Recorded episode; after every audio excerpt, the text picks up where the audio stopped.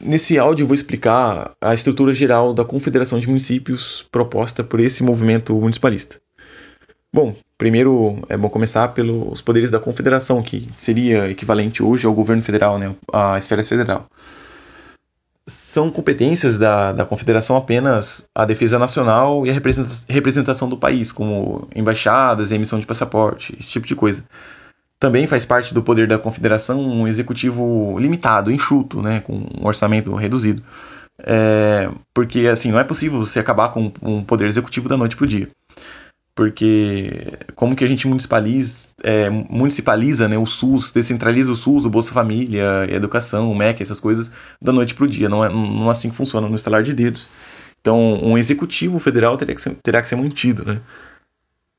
É, os gastos, então, do, do nível federal será, é, serão controlados pelo lado fiscal, né? limitando o orçamento, limitando os repasses à federação. É, embora seja atribuição da Confederação, né, do poder da Confederação, a defesa nacional, o financiamento das Forças Armadas não pode vir é, do, do governo federal, não pode passar pelas mãos da esfera federal. O financiamento das, das Forças Armadas e Polícia Federal também, qualquer força bélica nacional, deve vir diretamente dos municípios. Né? É, alguém pode é, se preocupar assim, poxa, mas os municípios não conseguem manter né, é, o exército, né? É que hoje as pessoas não entendem que, na verdade, todo imposto que existe é municipal. É que, na verdade, é, é que só o município existe, né? Todos os impostos são cobrados ali no município. A diferença é que são cobrados, a maioria deles são estaduais e uma parte federais, né? E uma menor parte ainda municipal. Todos esses impostos federais e estaduais têm que ser substituídos, né, anulados e deixar a cobrança de impostos totalmente nas mãos dos municípios, né? O, aí sim os municípios vão ter muito mais, muito mais orçamento, né? É, é várias e várias vezes mais orçamento que hoje. Aí sim torna-se possível que os municípios financiem as Forças Armadas. E então é, as Forças Armadas serem, é, poderem ser financiadas diretamente pelos municípios.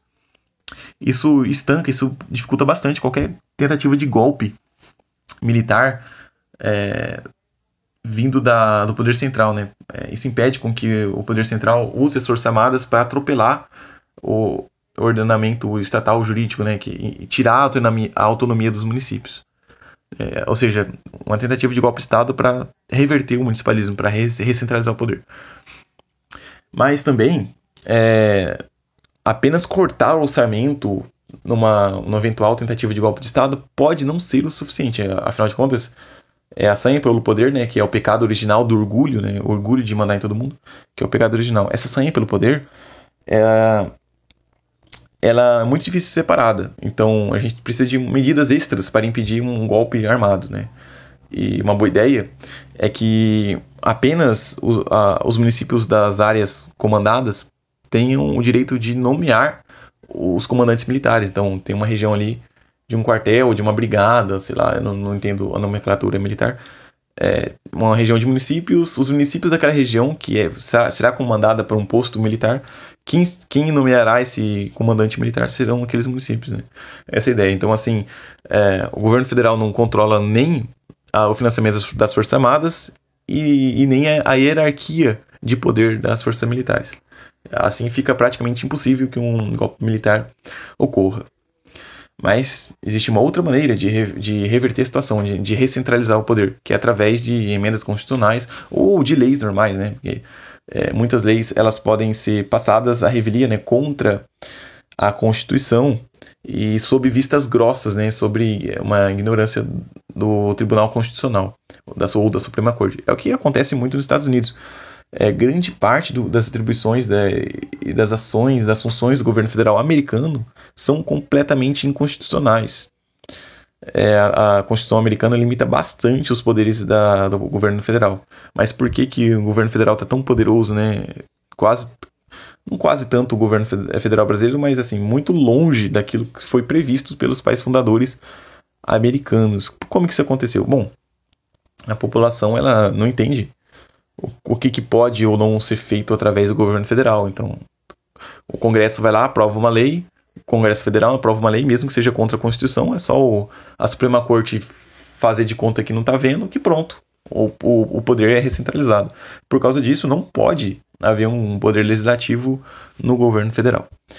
É, no final é, no final desse áudio eu explico como que alterações na Constituição, né, caso precise, que não dá para esperar que a Constituição seja perfeita e que nunca precise de alguma emenda, por menor que seja. É, eu vou explicar como que isso pode ser feito sem passar pelas mãos do poder central.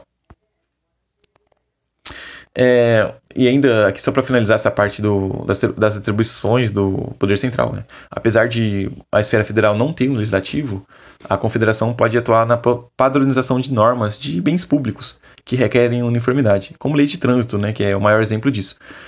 Mas as multas e as punições por infrações a, a, essas normas né, de espaços públicos, como leis de trânsito, devem ser definidas somente pelo poder municipal, né, por, por se tratar de, de poder coercitivo, né, de poder diretamente sobre o, o indivíduo.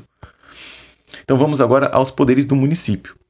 Os municípios devem manter de forma exclusiva, né, ou seja, sozinhos, os poderes legislativo, executivo e o de Estado e de forma cooperada, ou seja, em conjunto, né, que os municípios não precisam arcar com esses órgãos sozinhos, mas ali com os municípios nos, no, nos arredores, é, o Poder Judiciário, o Ministério Público, o Tribunal Constitucional, Tribunal de Contas e Polícia.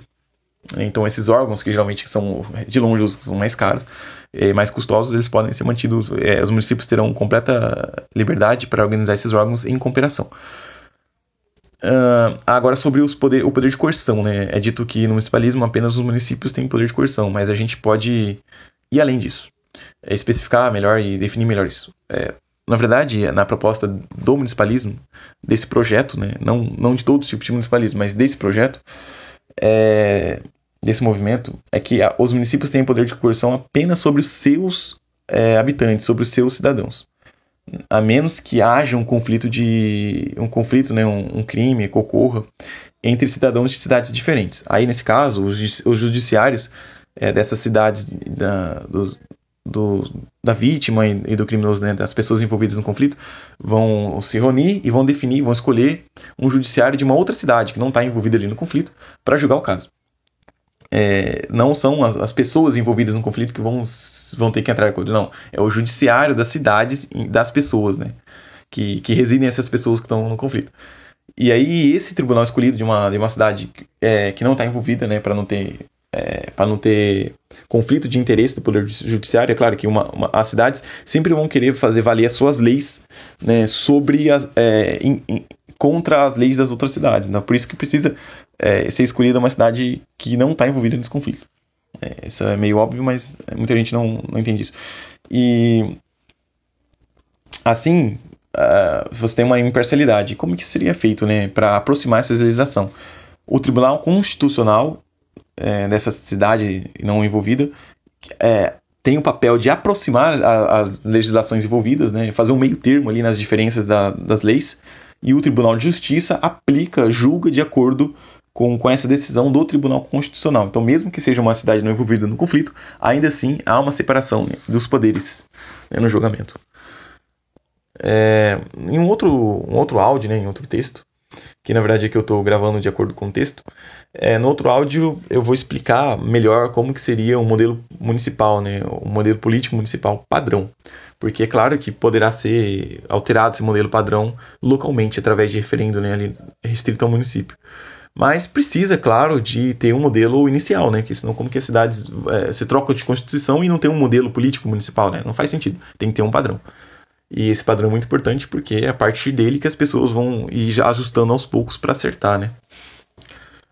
Uh, então, transição.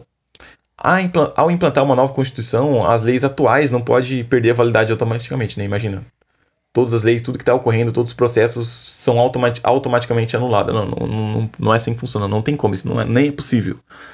É, essas leis continuar, continuarão sendo aplicadas, né, mas obviamente pelos municípios.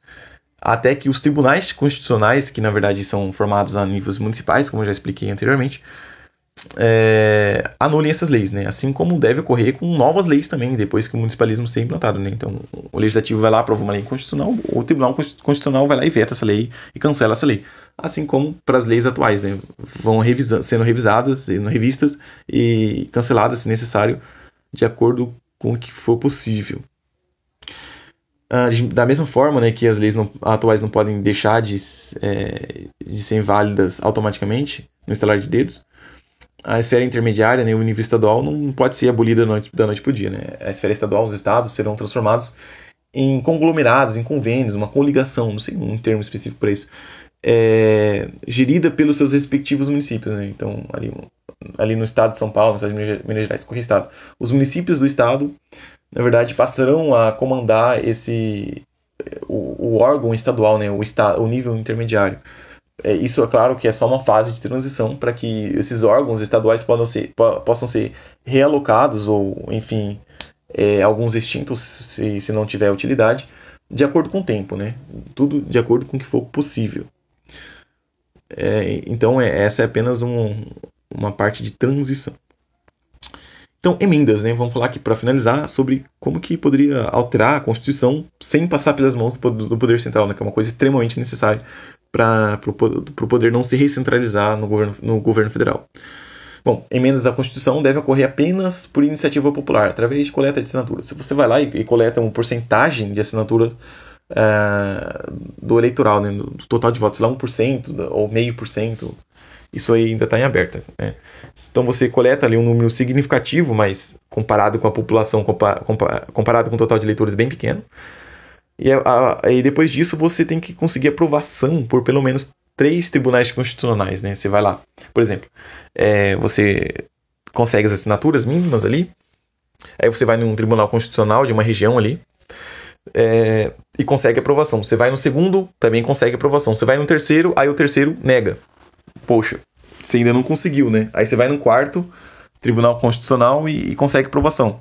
Você conseguiu três aprovações, mais uma derrota, né? Uma, é, é, então aí você teria que conseguir mais uma aprovação. Então você tem que conseguir a ampla maioria, que é os três quintos, né? Você tem que conseguir pelo menos três aprovações e você tem que conseguir no mínimo de três quintos de aprovações. É meio difícil de entender, porque vai que é uma pessoa é, consegue lá três aprovações e três reprovações, né?